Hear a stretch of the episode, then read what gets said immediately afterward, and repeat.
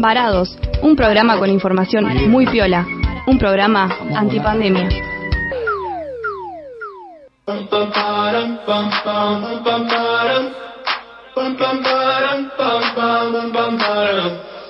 Oh my god, oh my god, these feelings just begun.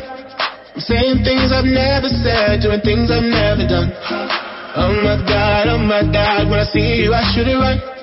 But I'm frozen in motion and my head tells me to stop, tells me to stop. Feeling, feelings I feel about us. Try to fight it, but it's never enough. My heart is hurting, it's more than a crush. Cause I'm frozen in motion and my head tells me to stop, but my heart goes. Bueno, muy buenas noches. Disculpen la tardanza, pero bueno, eh, me olvidé el pendrive con la música para el programa y tuvimos que hacer malabares. Gracias, Javito, porque se reportó ahí tirando pendrive por el aire para que yo pueda descargar la música. Y bueno, estoy solita en el estudio hoy, pero no estoy sola porque por el ciberespacio viajan eh, las voces de mis amigos que están en Buenos Aires. Hola chicos, ¿cómo están? Hola amiga, ¿todo bien? ¿Qué tal nos escuchás? Perfecto, a vos Fede, eh, Fede, Mati, a vos te escucho re bien. Fede, ¿estás por ahí? Hola Cami, ¿cómo andás? Mati. ¿Qué tal? ¿Qué tal Fede? Estamos todos, eh, los tres varados, estamos la verdad eh, más separados que nunca, pero, pero unidos por el programa como siempre y con ganas bueno, de seguir saliendo y de, y nada, y de hacer esto que nos gusta tanto. Ay, es, exactamente. Qué nervios y qué raro es no tenerlos acá. Estoy tratando de entrar a nuestra a nuestra reunión, chicos de Meet. tipo, tengo todos los problemas hoy. Encima, lo peor... Le, pedimos a la audiencia que, eh, que nos tenga paciencia. Hay bastantes errores técnicos o pifies o delay o lo que sea, pero por, por las dificultades de la distancia. Ay, sí, exactamente.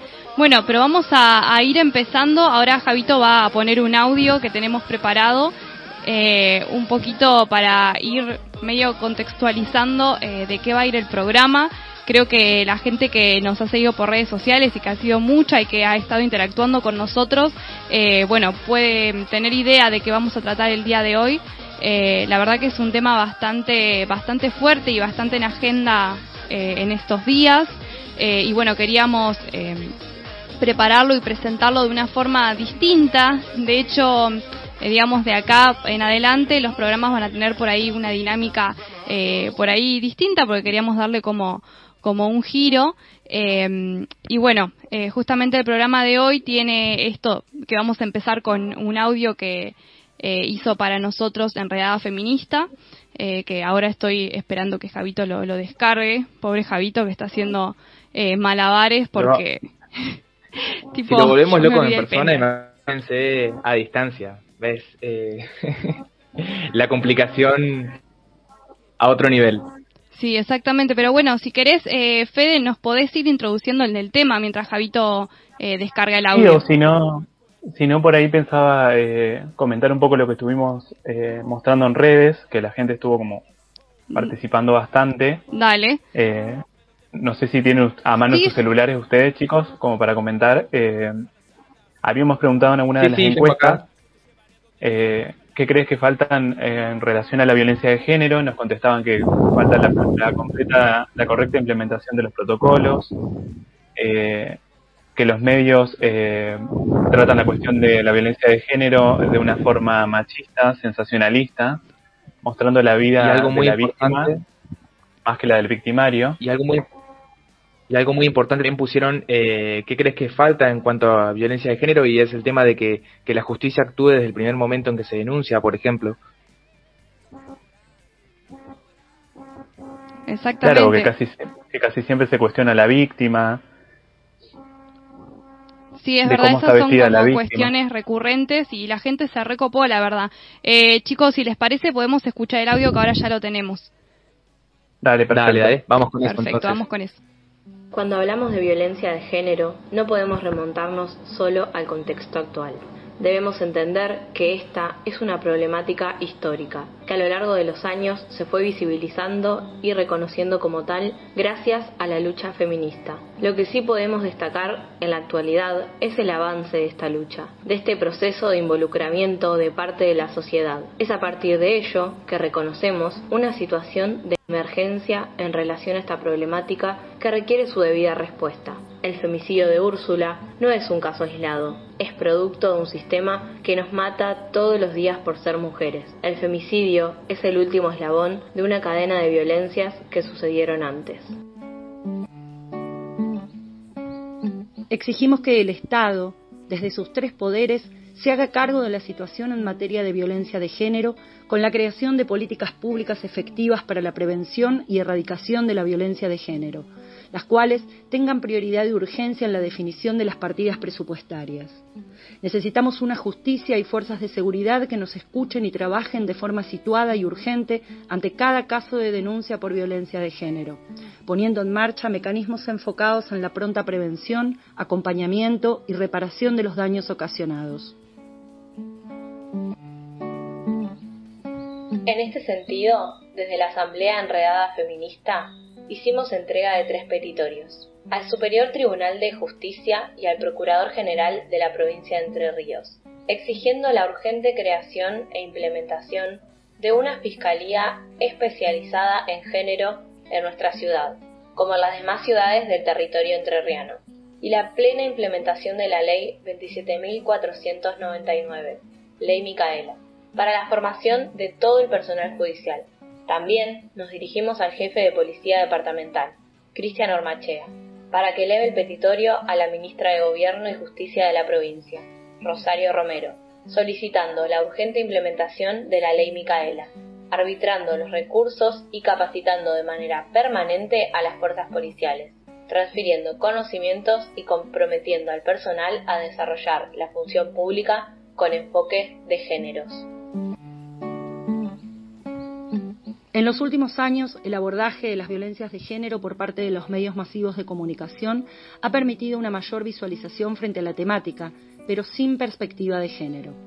A través de análisis superficiales centrados en la víctima y no en la complejidad de la problemática, no hacen más que minimizar los hechos y naturalizar la violencia. Al reforzar los roles y estereotipos de género, contribuyen al sostenimiento del sistema patriarcal y a la reproducción del machismo, que es su expresión. Detectar estos actos, sutiles, invisibles, es tener la llave para luchar contra el sistema. La Asamblea Enredada Feminista viene sosteniendo una constancia y compromiso de organización desde el año 2018. Desde entonces mantuvimos asambleas de forma semanal con el objetivo de organizar la agenda feminista de la ciudad. Tal fue el nivel de constancia, formación y convocatoria que nos transformamos en una fuerza que moviliza cientos de compañeros en las calles, generando una referencia regional con capacidad de organizar encuentros e intercambios con otros. Así viajamos a los encuentros nacionales de mujeres, de Trelew 2018 y al de La Plata 2019. Nos hemos manifestado en las calles, poniendo el cuerpo, peticionando, reclamando, proponiendo, con intervenciones artísticas comunicados, documentos. La Asamblea sigue funcionando aún con la pandemia. En un espacio abierto y participativo logramos formalizar modos de encuentro respetando siempre los protocolos vigentes. Coincidimos en que la pandemia castigó a la sociedad toda, pero más dura sigue siendo con las mujeres, lesbianas, trans, travestis e identidades feminizadas. La organización de un nuevo 8M nos encuentra unides, motivando y construyendo de manera presencial o virtual, convocando a ser cada vez más. Creemos que la organización, la formación y nuestra presencia en las calles son herramientas fundamentales en nuestra lucha contra el sistema patriarcal. El poder no puede ser la sumisión de unes sobre otros. El poder será popular, en las calles y sobre todo feminista. El poder de todes para todes. Hay que encontrarse reconocerse. Nos queremos vivas, nos queremos fuertes.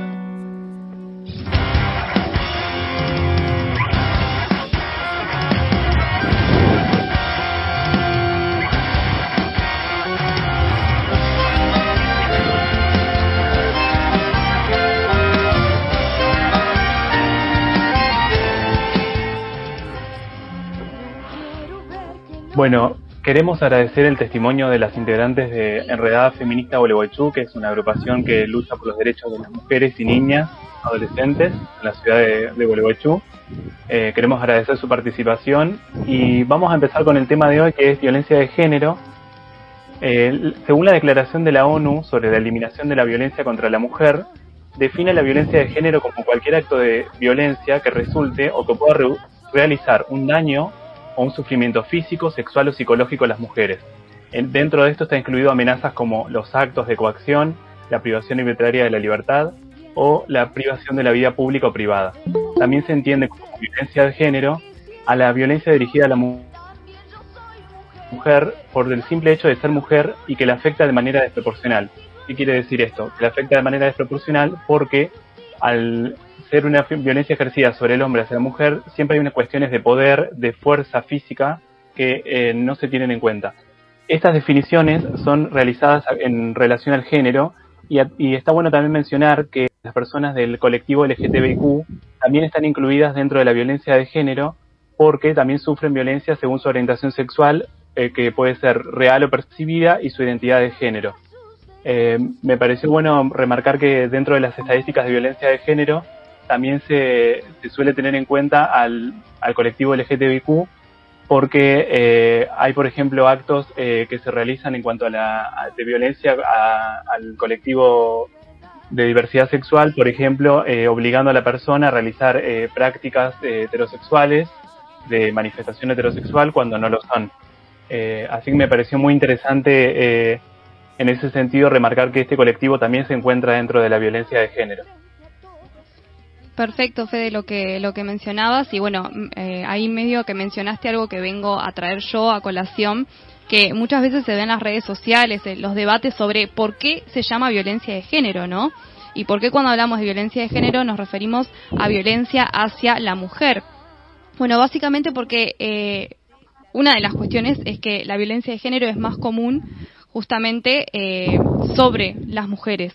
O sea, eh, tiene que ver con eh, una cuestión más bien histórica, ¿no? Eh, de desigualdad en donde las mujeres se las considera como seres inferiores. Entonces se violenta a la mujer por el hecho de ser mujer. O sea, por solo esa cuestión. Tenemos que incluso recién en 1995, en la conferencia de mujeres de Pekín, organizada por la ONU, es cuando se empezó a hablar sobre violencia de género y justamente que existía una violencia específica llamada hacia las mujeres. Muchas veces cuando escuchamos estos debates que se dan en, en redes sociales o por ahí en, en, algunos medios que lo manejan mal, a la cuestión está esto, ¿no? De, eh, digamos que aparece que a los hombres también les pegan. Es verdad, hay casos, eh, pero eh, la verdad que hay una violencia específica que existe hacia la mujer, eh, digamos, por razones de su sexo y basada en la supuesta inferioridad biológica frente al hombre. Y esto tiene que ver con un trasfondo histórico y cultural que ahora Mati nos va a venir a contar, eh, que tiene que ver justamente con esta supuesta inferioridad. Incluso los invito a buscar en, en YouTube, hay una, un debate, digamos, de cuando se estaba decidiendo si la mujer podía votar o no, en donde incluso posta se eh, exponían argumentos de que la mujer eh, eh, científicamente estaba comprobado que era menos capaz y tenía menos capacidad intelectual, entre otras cosas, ¿no? Entonces, por eso se habla eh, de violencia de género y la violencia de género refiere a la violencia contra la mujer. De hecho, eh, digamos, si miramos las estadísticas que más tarde vamos a volver a analizar, eh, cada 22 horas está muriendo una mujer. entonces, por eso hablamos de violencia de género cuando nos referimos a la violencia contra la mujer. Pero bueno, como para darle como un trasfondo mucho más eh, profundo está Mati para dar la perspectiva histórica, ¿no, amigo?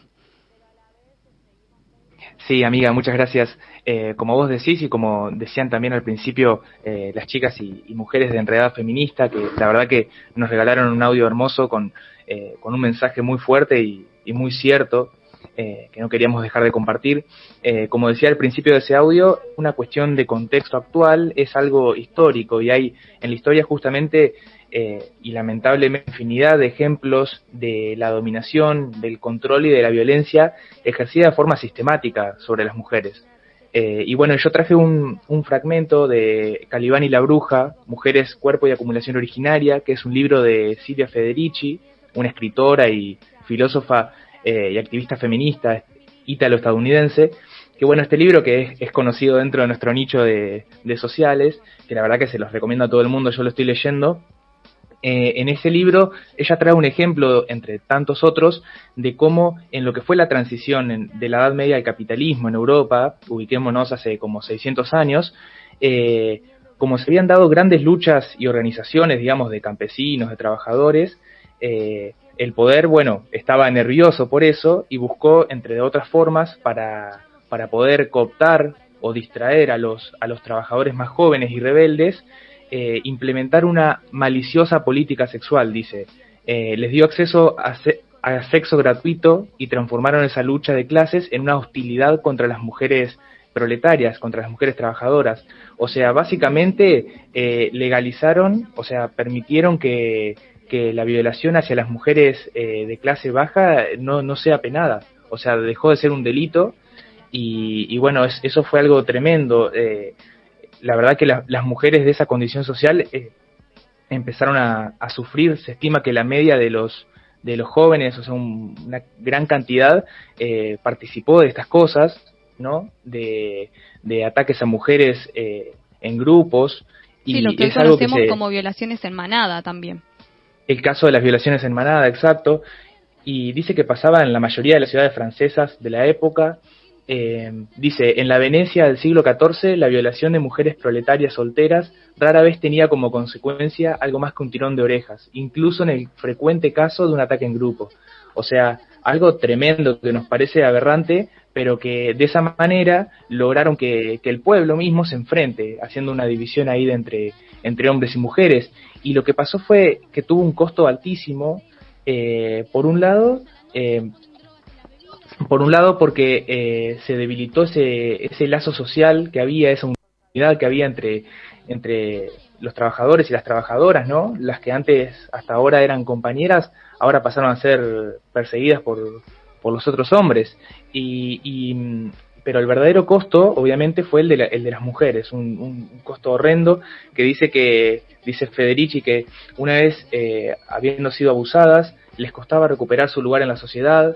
Y bueno, y leo este fragmento, y con esto cierro el ejemplo, que dice que con su reputación destruida tenían que abandonar la ciudad o dedicarse a la prostitución, pero no eran las únicas que sufrían. La legalización de la violación creó un clima intensamente misógino que degradó a todas las mujeres, independientemente de, su clase, ¿no? Y dice que también insensibilizó a la población frente a la violencia contra las mujeres en general, y eso preparó un poco el terreno para la Casa de Brujas, que comenzó para ese periodo también. Eh, y fue la primera vez que la Inquisición registró que existiesen sectas de adoradores del demonio, entre comillas, completamente completamente femenina, ¿no? Es todo el trasfondo cultural que permite eh, que la sociedad como que naturalice esa violencia contra las mujeres, ese clima misógino, y, está bueno ver la historia porque de esa manera podemos entender y tomar dimensión de, la profundidad que tienen estas cuestiones, ¿no? Sí, exactamente. Bueno, eh, justamente lo que hace lo que hace Federici en ese texto es como medio hasta incluso criticar a Marx. Le dice, no tuviste en cuenta el rol de las mujeres en, en lo que Marx llama como la acumulación originaria, ¿no? Como las bases que sientan para la creación del capitalismo. Y no vamos a ponernos muy técnicos en esto, pero digamos en medio de lo que fue una eh, la peste negra, ¿no? Eh, hubieron, o sea, se perdieron muchas vidas en Europa y entre ellas justamente eh, como había muy pocos trabajadores, los salarios o el precio de los trabajadores aumentó muchísimo, entonces había como ahí una, desigualdad eh, digamos, cada vez estaban más cerca de, los patronos, por así decirlo, en, en cuestión de, dinero. Y eh, bueno, justamente se necesitaba más trabajadores. Entonces ahí las mujeres fueron convertidas en, fábricas ¿no? de, producción de mano de obra.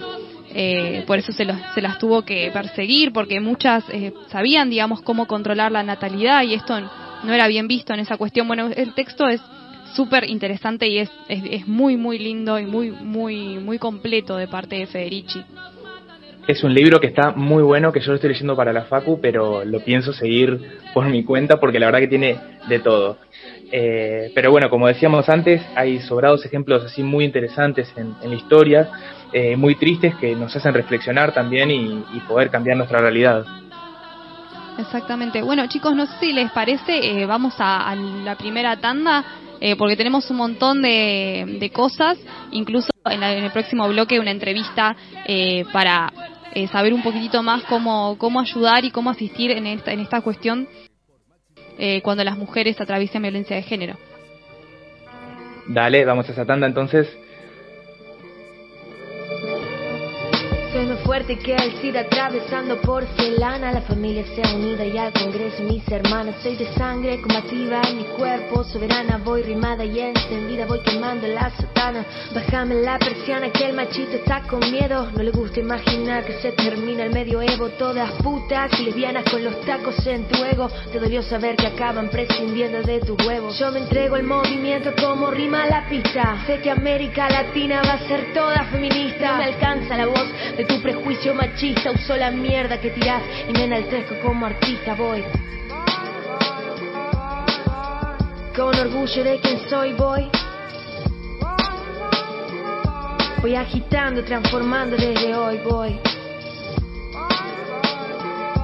Tiñendo verde aquel lugar en donde estoy voy. Haciendo hermanas en la misma dirección sí si el futuro se convierte en lo que luchamos siempre. Estás embarados, el nuevo programa de Radio Máxima, conducido por tres estudiantes de comunicación. Un programa con información viola, interesante y de calidad. Un programa antipandemia. Maxi Ofertas. Nuestro nombre lo dice todo. Los esperamos con los mejores precios por mayor y menor en Avenida del Valle 1425, de lunes a viernes de 8 a 12 horas y de 16 a 20. Sábados de 8 a 12.30 y de 16.30 a 20 horas. Cultural Inglesa. Inglés para todos los niveles. Excelencia en preparación de exámenes internacionales. Calidad educativa. Directora Estela Friedman de Isaac. Bolívar 839. Teléfono 433616, Gualeguaychú. Cultural Inglesa.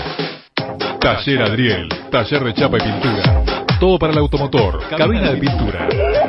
Contacto teléfono 03446 442 451 03446 544015 Taller Adriel Gervasio Méndez 2321 Gualeguaychú Entre Ríos Estás embarados, el nuevo programa de Radio Máxima, conducido por tres estudiantes de comunicación. Un programa con información viola, interesante y de calidad. Un programa antipandemia.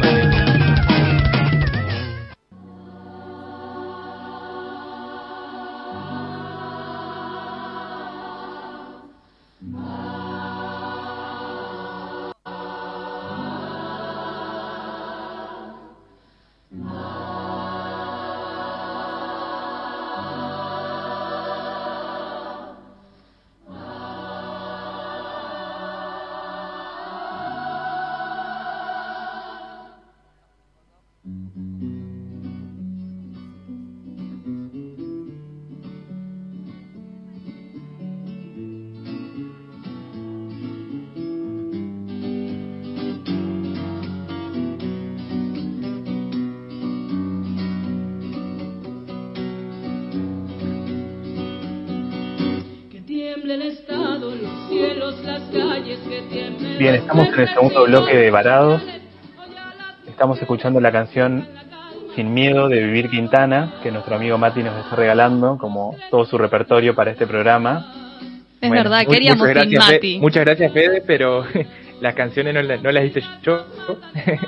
eh, repertorio. Pero, sí, estuve, estuve ahí buscando canciones eh, acordes al programa y la verdad que encontré mucho material muy bueno y esta es una canción tremenda, está muy buena la letra.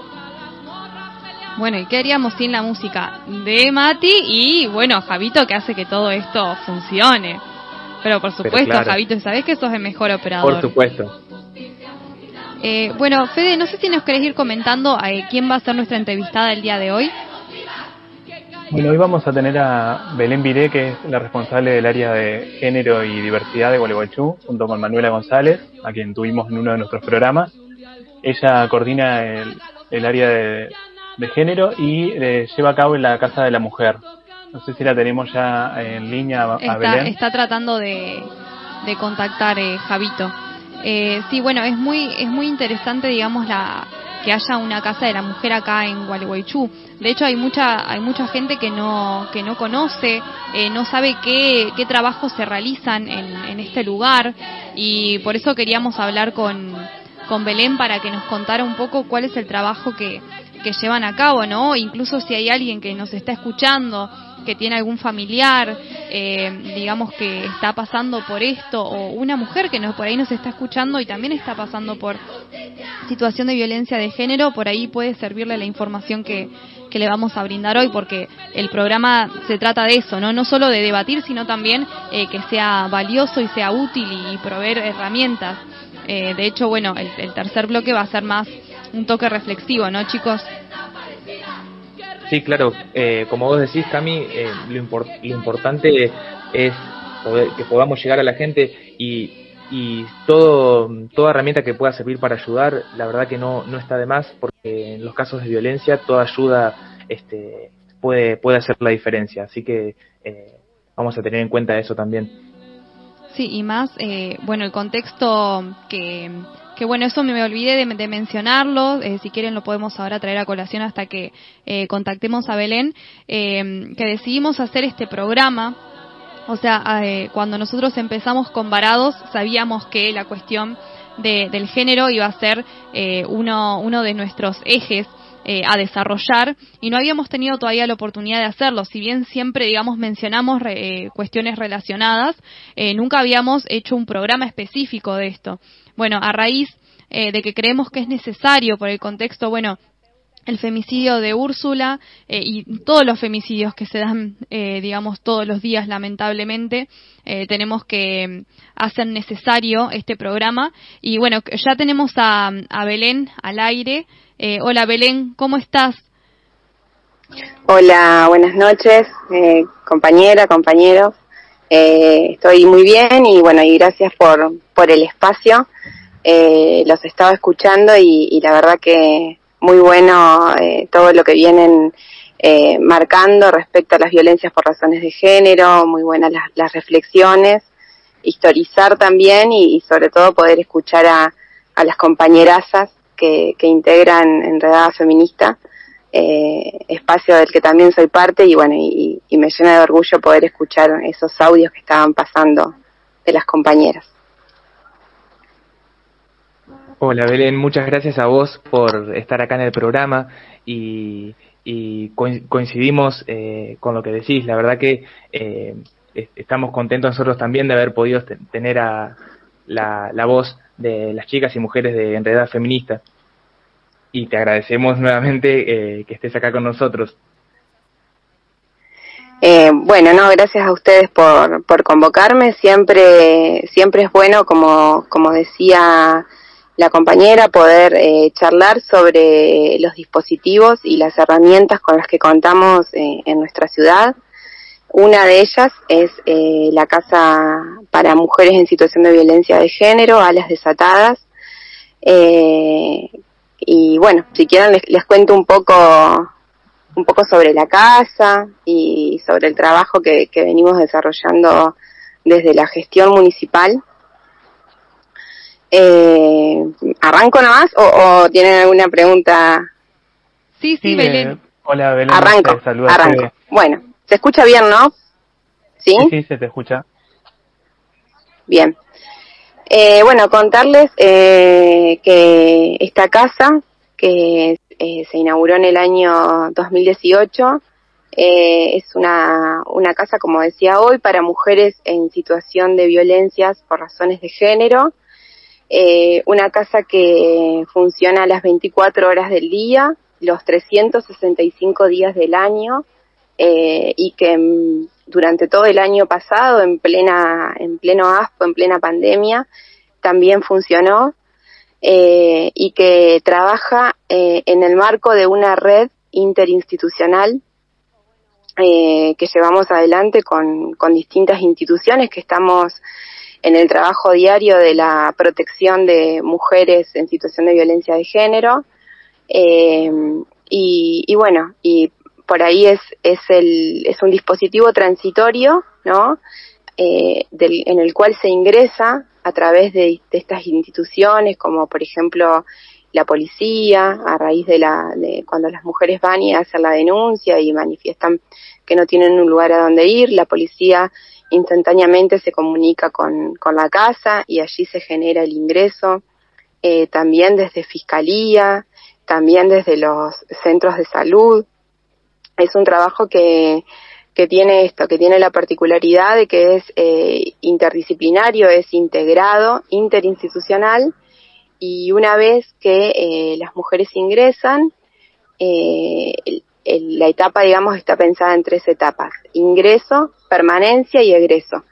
Y durante la permanencia en Alas Desatadas trabajamos con un equipo eh, compuesto por una trabajadora social, una psicóloga y una abogada que eh, acompañan con entrevistas eh, la estadía de, estas mujeres en, en Alas Desatadas. Eh, trabajamos el empoderamiento, la autonomía, y, y, bueno, y poner por ahí en, en, en marcha, si se quiere, la, la, red que muchas veces está, está cortada por el, por el círculo de violencia, ¿no? Mujeres que, que no tienen tal vez la, red afectiva, familiar y de amistades eh, muy activa, porque bueno, por, por, por, el círculo de violencia, ¿no? Que va generando eh, todo esto. Eh, también se trabaja dentro de la casa con, con talleres. Eh, uno de esos talleres es el taller de economía responsable y alimentación sana y segura y saludable, eh, que tiene que ver con, bueno, poder laburar eh, también lo que significa manejar los recursos, ¿no? Con los que se cuentan, ya que muchas veces dentro del circuito de violencia eh, hay mujeres que, que nunca han tenido la posibilidad de manejar sus propios recursos, por la situación de violencia económica ¿no? que viven.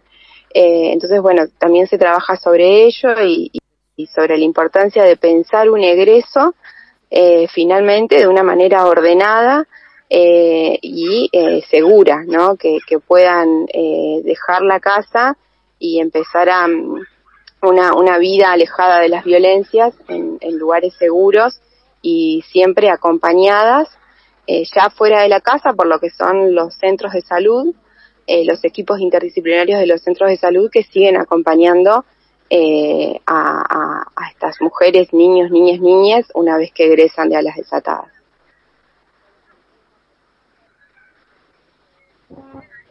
La verdad que me, me parece muy, muy, muy interesante y muy, muy completo lo que hacen desde, desde la Casa de la Mujer a las desatadas eh, como política pública. La verdad que te agradezco como ciudadano de Gualeguaychú y te quería preguntar si desde el área de género y diversidad, eh, ¿qué otras políticas están llevando a cabo, digamos?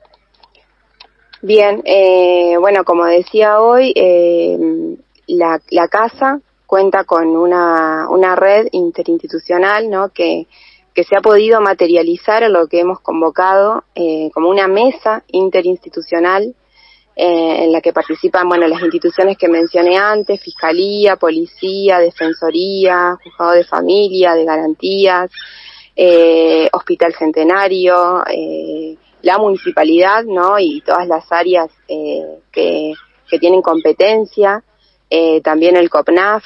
Y, bueno, y este, espacio que yo siempre lo remarco, me parece muy importante, es un espacio que se constituyó el año pasado, durante plena pandemia, eh, ante la necesidad de eh, reforzar la articulación que, ya existía, ¿no? Eh, pero en un espacio de trabajo en común donde todas las instituciones que somos parte podamos trabajar y profundizar eh, sobre las fortalezas que tenemos y sobre los obstáculos y las debilidades que tenemos también como Estado, ¿no? Que, que son muchas y que, bueno, que puede, que puede verse lamentablemente, como bien decían ustedes, en un femicidio eh, todos los días, ¿no? Esto, si bien hemos avanzado en la conquista de derechos, sin dudas que aún eh, falta muchísimo y eso se puede ver lamentablemente en, las estadísticas de los femicidios y transfemicidios. Así que esta, esta mesa es una política en la que eh, apostamos muchísimo, le metemos mucha energía y, confiamos y decimos que tiene que ser un espacio replicado en todo el territorio del país eh, para, bueno, para trabajar allí eh, interinstitucionalmente y desde la corresponsabilidad, lo que implica la protección de mujeres en situación de violencia de género. Eso por un lado y después también, eh, bueno, desde lo que es más la prevención de violencias y la promoción de derechos, eh, llevamos adelante distintos programas. Uno es Juguemos por la Equidad de Géneros, que es un programa que mm, plantea la perspectiva de género y diversidad en el ámbito deportivo, que este fin de semana vamos a estar teniendo la segunda edición de la Copa, Juguemos por la Equidad de Géneros, eh, y es un trabajo que también se viene haciendo ya desde la gestión anterior, que, que implica, bueno, trabajar con todos los espacios deportivos, eh, la inclusión, la prevención de violencia, eh, trabajar em, protocolos de actuación en espacios deportivos para, bueno, para cómo, cómo actuar ante situaciones de violencia de género, eh, bueno, además eh, del programa, también desde, desde el área tenemos, hemos conformado y hemos convocado a lo que llamamos una red de mujeres referentas que, que también surgió en plena pandemia la necesidad de poder eh, contactar a compañeras de distintos barrios y de distintas organizaciones que tienen el trabajo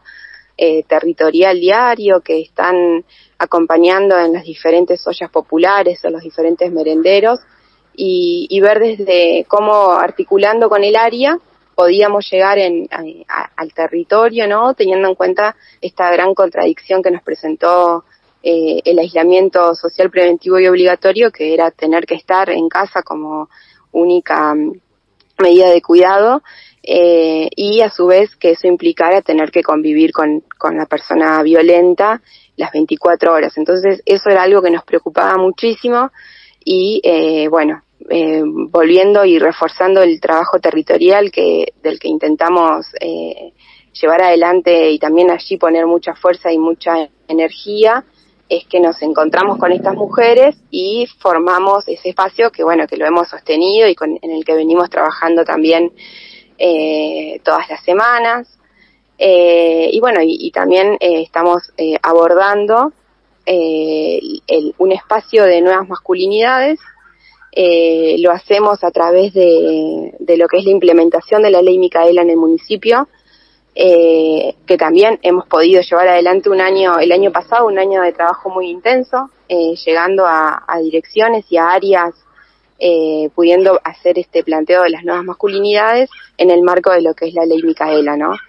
y ahora, arrancando la agenda de marzo, vamos a estar dando inicio también a un espacio de formación para quienes trabajamos en el Estado, para, bueno, formarnos y aprender un poco más sobre distintas herramientas que después nos permitan llevar al territorio eh, y poder trabajar con los vecinos varones eh, nuevas formas de, de habitar las, masculinidades. Así que, eh, bueno, un poco, y bueno, y obviamente mencionaban antes a, a, mi compañera Manuela González, que con quien venimos llevando adelante también un, un gran trabajo acompañando a la comunidad LGBT, eh, desde allí se, se, ha impulsado la conformación de una cooperativa, eh, bueno, el, impulso del cupo laboral trans, eh, bueno, un trabajo, un trabajo que es conjunto, que excede al área, ¿no? Que en el que están, eh, digo, cupo laboral y se me viene a la mente el Consejo Deliberante, con quien hemos venido trabajando también, Ley Micaela y, y, la Dirección de Personal, con quien también venimos haciendo estos, estos trabajos, bajo la la premisa fundamental de transversalizar las políticas de género, más allá de las responsabilidades que tenemos como área, eh, hay una decisión política de, nuestro proyecto, de nuestro intendente, de, que las cuestiones de género atraviesen todas las, dependencias municipales. Así que, bueno, en eso, en eso andamos. Bueno, increíble, la verdad, el trabajo que están desarrollando. Me encantó lo de las nuevas masculinidades, ¿no? Eh, porque por ahí creo que es lo que se vio con, con el caso de Úrsula, que eh, digamos mucho en las redes, más que nada, que se empezaban a, preguntar, digamos, ¿dónde están los varones, no?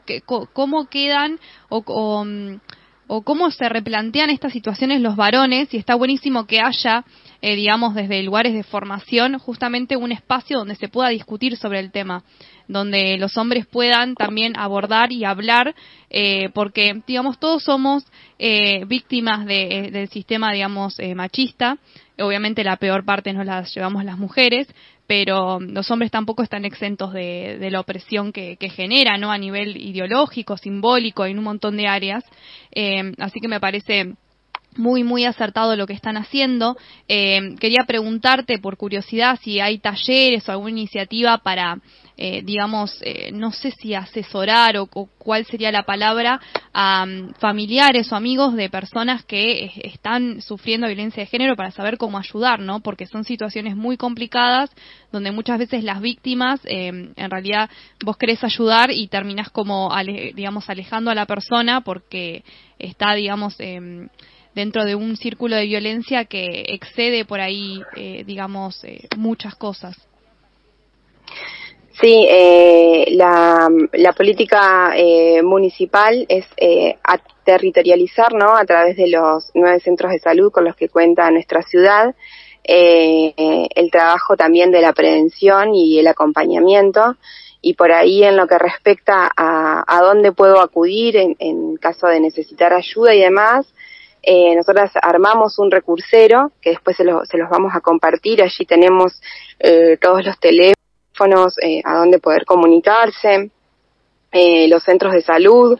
El centro de salud es una referencia en cada barrio para poder acercarse. Allí eh, cada centro de salud cuenta con un equipo compuesto por una trabajadora social y una psicóloga que acompañan, no más desde lo que es la prevención comunitaria y que tenemos permanentemente comunicación y contacto en este acompañamiento eh, y bueno, y desde allí también en cada centro de salud con su particularidad se llevan adelante eh, diferentes talleres.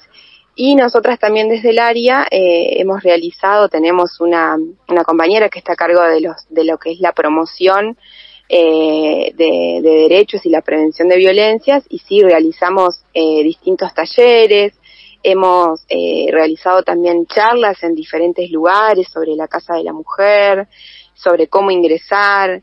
Eh, creemos que es fundamental que, mm, que todas las mujeres sepan que este recurso existe y que, y que bueno, y que hay una, una decisión política de, de acompañar eh, en los procesos en los que vos, como bien decías vos, son distintos para todas, eh, es muy complejo eh, poder eh, salir del círculo de, violencia y es necesaria la presencia del Estado como también de las organizaciones sociales y por suerte Gualeguaychú en eso siempre ha sido cuna de luchas y la lucha feminista es un ejemplo de ello.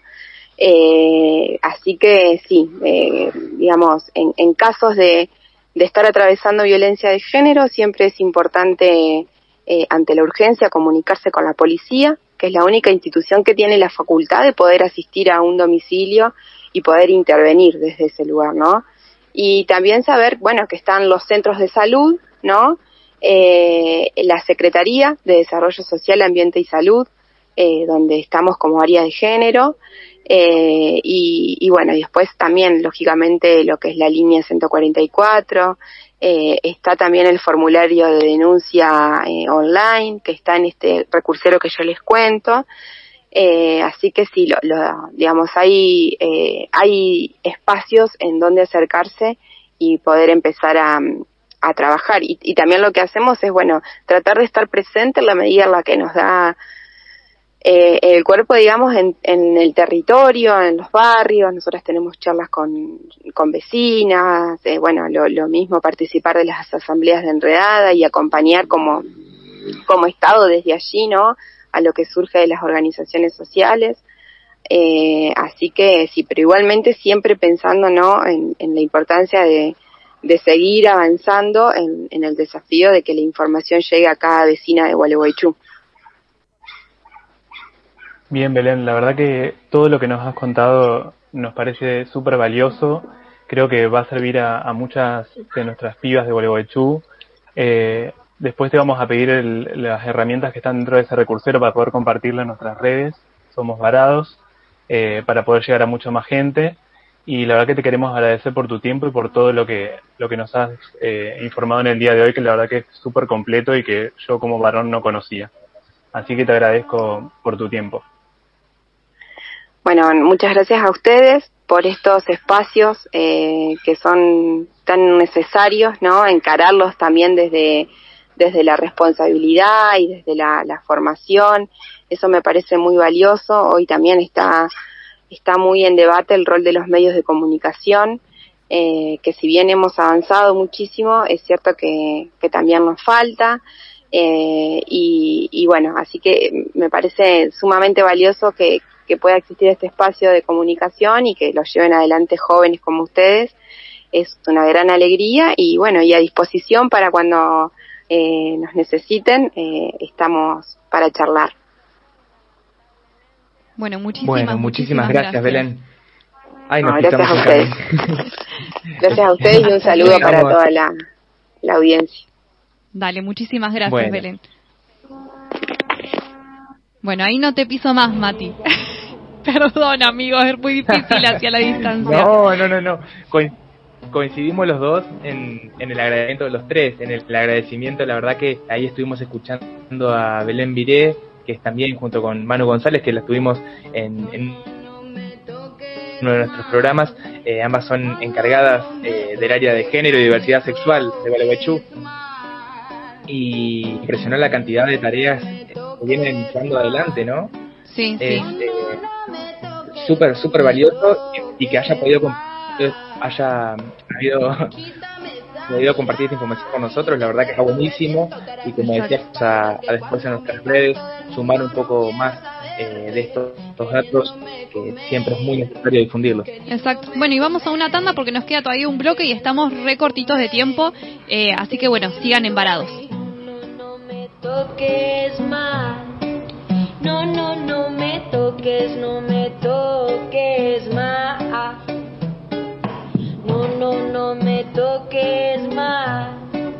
No, no, no me toques, no me toques.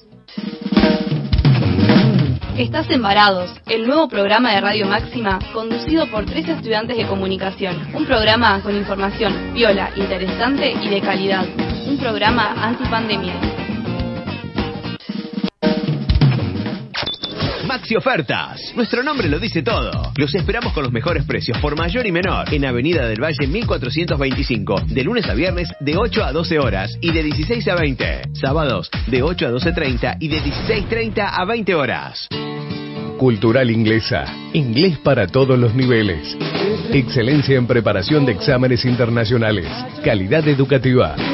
Directora Estela Friedman de Isaac. Bolívar 839. Teléfono 433616, Gualeguaychú. Cultural Inglesa. Taller Adriel, taller de chapa y pintura. Todo para el automotor, cabina de pintura. Contacto teléfono 03446 442 451 03446 544015 Taller Adriel Gervasio Méndez 2321 Gualeguaychú Entre Ríos Estás embarados, el nuevo programa de Radio Máxima, conducido por tres estudiantes de comunicación. Un programa con información viola, interesante y de calidad. Un programa antipandemia. antipandemia.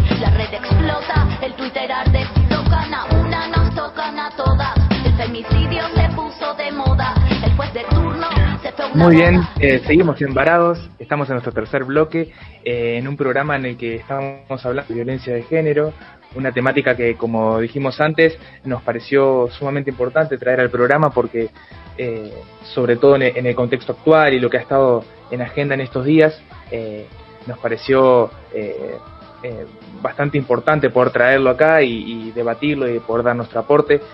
Y estuvimos, estuvieron escuchando hace un rato a Belén Vidé, y que la verdad que nos, nos, compartió un montón de información sobre las tareas que viene realizando la Casa de la Mujer en Gualeguaychú y, y las demás actividades y, proyectos del área de género y diversidad.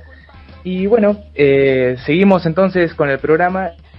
Lo, tenemos a Fede del otro lado, también como yo en, en Capital, y a Cami que está desde el estudio, ahí haciendo el aguante, y Javier, que estaba, estaba pasando ahí recién Paren de Matarnos de Miss Bolivia, una, una canción con mucha fuerza que ha estado sonando en estos años, elevando este, este reclamo, este grito que mental, que suene y que se escuche.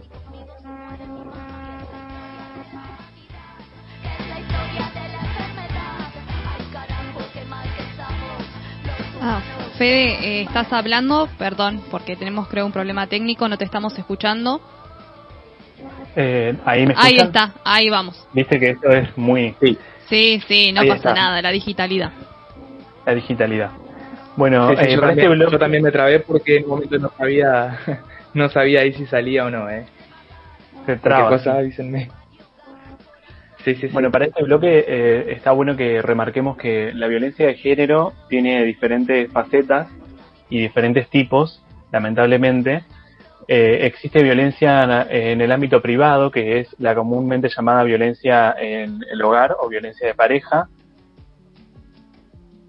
Eh, este tipo de violencia se manifiesta como en cualquier acto físico, sexual, emocional, económico y psicológico, siempre incluyendo las amenazas eh, dentro de este tipo de actos.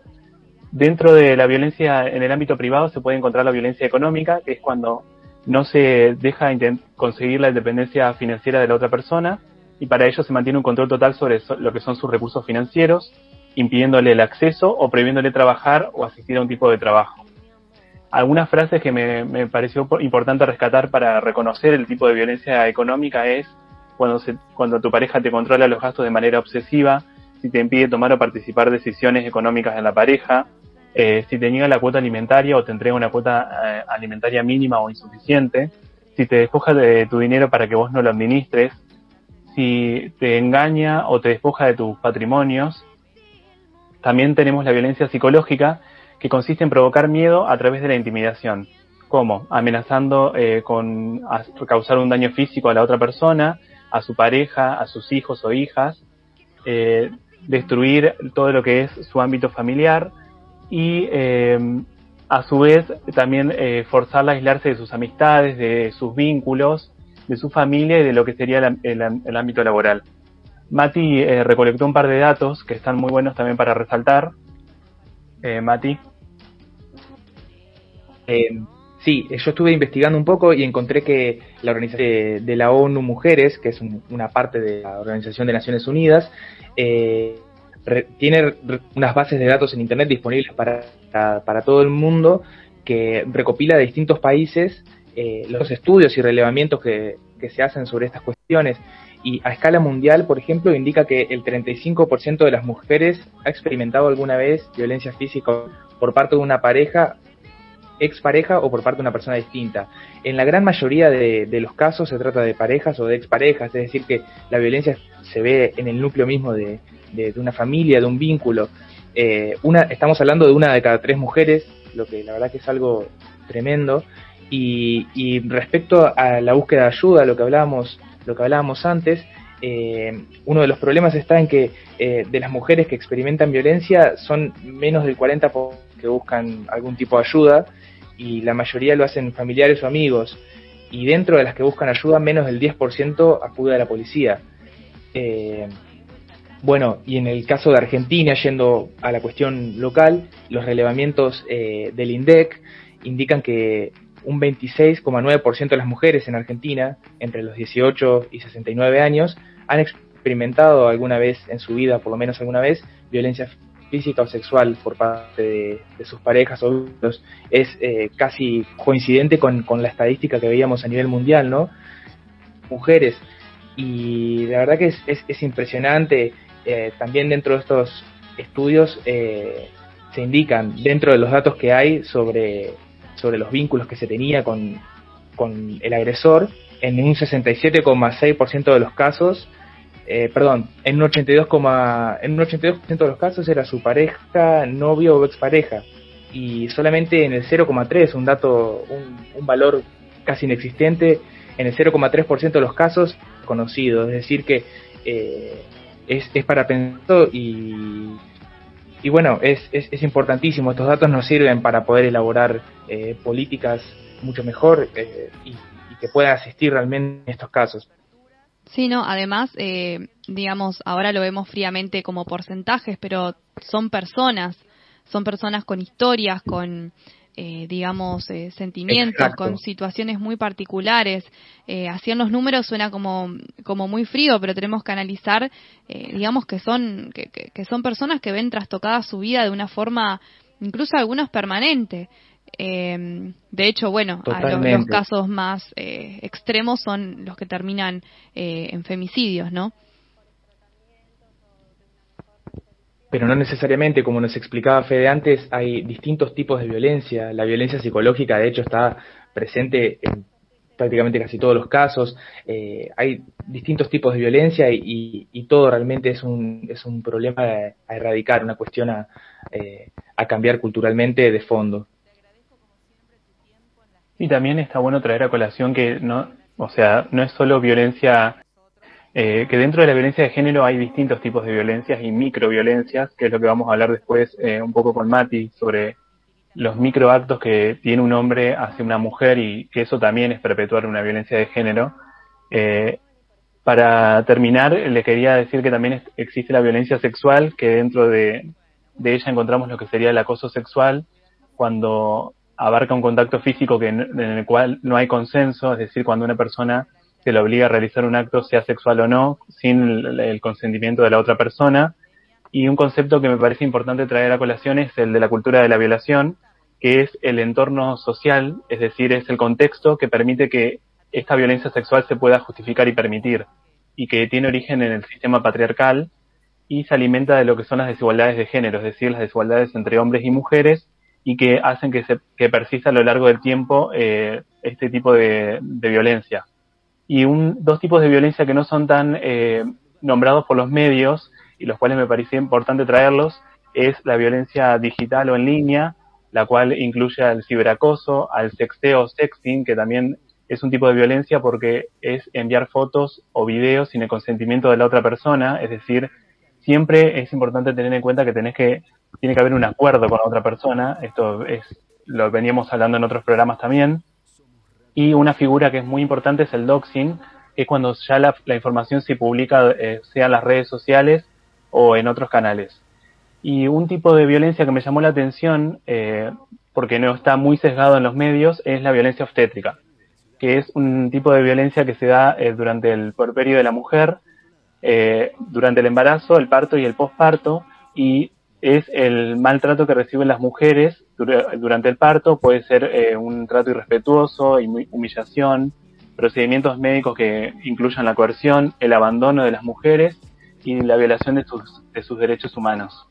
Eh, así que eso me pareció bueno traerlo porque hay un montón de, información y hay otra que no está tan, tan en, en tema, así que me parecía bueno traerlo también. Bueno, y en, consonancia con esto que estás diciendo, Fede, y con, y con lo que decías antes, eh, es importantísimo, bueno, y no queríamos dejar de traerlo al programa, eh, la cuestión del rol de los hombres, el, rol que tenemos los varones, en, o sea, hay una, hay una responsabilidad que tenemos, eh, por más que poder ser el pibe o el tipo más bueno del mundo, pero pasa también por vos o pasa por nosotros romper con lo que se llama la complicidad machista de un montón de cosas, ¿no? Por ejemplo, vos decías cuando se difunden eh, fotos o videos sin consentimiento de una chica eh, en un acto íntimo, por ejemplo, y, bueno, estas cuestiones que son este, son también eh, machismo, actos de violencia machista también o micromachista, y o como lo que se dice por ahí o se hace entre comillas, pero que, que contribuye ¿no? a, un trasfondo cultural que es, es este eh, que desemboca en lo que vos llamás la cultura de la violación, lo que se conoce con, con ese término, ¿no? que, que, que legitima y naturaliza un, un, un concepto de la mujer que claramente no, no va y no, no está bien. Sí, a mí en, ese sentido me gustaba rescatar que el rol de los hombres tiene que ser un rol de romper una cierta complicidad, que es lo que permite que, esta desigualdad de género se pueda seguir desarrollando y que no tengamos pudor por eso, por romper con ese, esos mandatos que nosotros también eh, nos, como que nos interpelan y que está bueno también sentirse vulnerable. Eso me pareció muy copado, una idea de, de un historiador francés que dice que está bueno eh, sentirse vulnerable porque es romper básicamente con uno de los mandatos que recaen sobre los varones, que es que vos no podés ser sensible, no podés eh, ser empático con la otra persona, y más si la otra persona es de tu sexo opuesto. Y me gustó esta frase que encontré en una nota, eh, que dice que el desafío para los hombres no es ayudar a las mujeres a ser independientes, sino que se debe cambiar lo masculino para no someterlas. esa frase la dijo Iván Jablonka, que es un historiador francés y que me pareció que resume mucho, por lo menos lo que es mi opinión, en cuanto a cuál es el rol de, los varones Y, mi rol en particular, que creo que se deben romper esos pactos de entre amigos, entre, entre vínculos entre varones, eh, porque eso es lo que sigue perpetuando que sigan habiendo estos tipos de violencia que venimos desarrollando y la violencia de género en particular. Totalmente, totalmente coincido y es algo que, es difícil, que a todos nos pasa, que, que por ahí eh, dar cosas, eh, no sé, hablar dentro de un grupo de amigos o, frenarle el carro a alguien diciéndole, che, esto no da. Eh, y también eh, es importante que pensemos en, las cosas que, hacemos y por ahí no nos damos cuenta, las cosas que nos hemos callado o, dejado que pasen y poder, poder cambiar. Es algo que es un, es un trabajo que constante, pero es fundamental hablarlo, hablarlo de todas maneras, que salga el tema y que, y que empiece a darse eh, este cambio este cambio cultural justamente y que como vos decís implica implica no solamente una cuestión como decíamos antes también no implica solamente una cuestión de eh, de, romper con la opresión y la violencia hacia las mujeres, sino que también involucra a los hombres en el sentido de que el machismo y el sistema patriarcal con, sus con sus distintas este, características es un sistema de, de, opresión en general también para los hombres, en el sentido de que eh, nos impide, por ejemplo, mostrarnos vulnerables, eh, y tiene distintos mandatos que también hemos tratado en otros programas. Bueno, me parece sumamente eh, valioso lo que están diciendo chicos. Eh, a todos los varones que inicien un proceso por ahí de, de revisión ¿no? interna los va a dejar en un lugar bastante incómodo. Sepan disculpar, entre comillas, pero este proceso es incómodo porque nos hacemos preguntas que no nos queremos hacer, nos tenemos que enfrentar eh, a cuestiones que por ahí no nos queremos enfrentar y hablo en general porque tipo no nacimos feministas, incluso tampoco a las mujeres eh, y muchas veces nos deja ¿no? en, hay que hacernos preguntas y replantearnos actos, incluso la competencia femenina, ¿no? Eh, que es algo que está tan arraigado o los prejuicios eh, también es, un proceso eh, que bueno vamos tenemos que transitar y tenemos que eh, digamos hacernos preguntas y digamos permitirnos convivir en esos lugares digamos en los que por ahí nos nos genera como cierta incomodidad porque es necesario transitar esa, esa comodidad para poder eh, transformar. Eh, así que bueno, me parece sumamente importante que, porque justamente con los, sin los hombres no, no podemos, necesitamos eh, que ellos también sean parte de, de, esta lucha, porque es beneficiosa para, tanto para mujeres como para, para hombres. y digamos más, ya digamos cerrando como el programa, no quería dejar de mencionar que, eh, digamos, la violencia de género eh, tiene como un ciclo, ¿no? Una, tres, fases que se repiten y que, digamos, hacen que la víctima, digamos, le cueste mucho más salir. Tenemos que hay una primera fase que se llama la acumulación de tensión, que es cuando el, el abusador, digamos, el violento, eh, de repente tiene como eh, ataques de ira, ¿viste? No, eh, no sé, se enoja por todo, quiere discutir por cualquier, eh, por cualquier cosa, eh, y después se pasa a otra fase, que eh, es la fase del golpe o del estallido de la tensión, que es cuando, digamos, esa tensión explota por los aires y ahí está la violencia física o psicológica o sexual muchas veces, que incluso la víctima, digamos, no, no, no, no entiende qué está pasando, que de hecho muchos les cuesta eh, después eh, denunciar porque no, no, entienden cómo su pareja eh, pudo hacer lo que hizo. Y después tenemos la tercera fase que es de idealización o luna de miel o de arrepentimiento también se le llama, que es cuando el agresor pide perdón, se muestra arrepentido, después te, te tira brillitos, flores, etcétera, te, digamos, se porta como el mejor hasta que de vuelta se vuelve a repetir la primera fase, ¿no? De vuelta se vuelve a, molestar por cualquier cosa, te controla, no sé qué, de vuelta estallido de, de tensión, segunda fase, golpe, violencia, de vuelta a pedir perdón y así, digamos, se, se repite el círculo. De hecho, digamos, eh, muchas veces eh, las etapas como que se acortan entre la primera y la segunda y la tercera después empieza a haber eh, menos tiempo digamos. Por en una semana se, se viven las tres fases eh, completas. Eh, incluso hay momentos en que la fase de luna de miel o arrepentimiento desaparece de forma completa. Pero bueno este programa lo hicimos medio como no, no solo para traerle herramientas para hablar del tema para que los chicos también pudiesen tener su espacio no de para reflexionar que me parece totalmente válido eh, para mostrarles digamos cómo esto es un problema histórico y, cómo se, se fue gestando a lo largo del tiempo. Eh, queríamos traer una persona que pudiera hablarnos también que fue eh, Belén que, que, nos habló sobre las herramientas que se desarrollan desde desde acá desde Gualeguaychú pero tampoco queríamos dejar, eh, digamos, eh, pasar por alto toda la conquista de derechos hechas por las mujeres, por salir a la calle. Eh, yo creo que, mm, digamos, el, futuro es bastante esperanzador. estar en, las marchas es muy mágico, en serio, la, energía que se vive ahí. Saber que, que la de al lado te, te, te puede ayudar, ¿no? Porque antes, cuando no se hablaba, cuando no se hablan las cosas es muy difícil pedir ayuda. Entonces, en un contexto donde todas nos estamos eh, conteniendo, hace que la lucha y, digamos, y salir adelante sea mucho más fácil.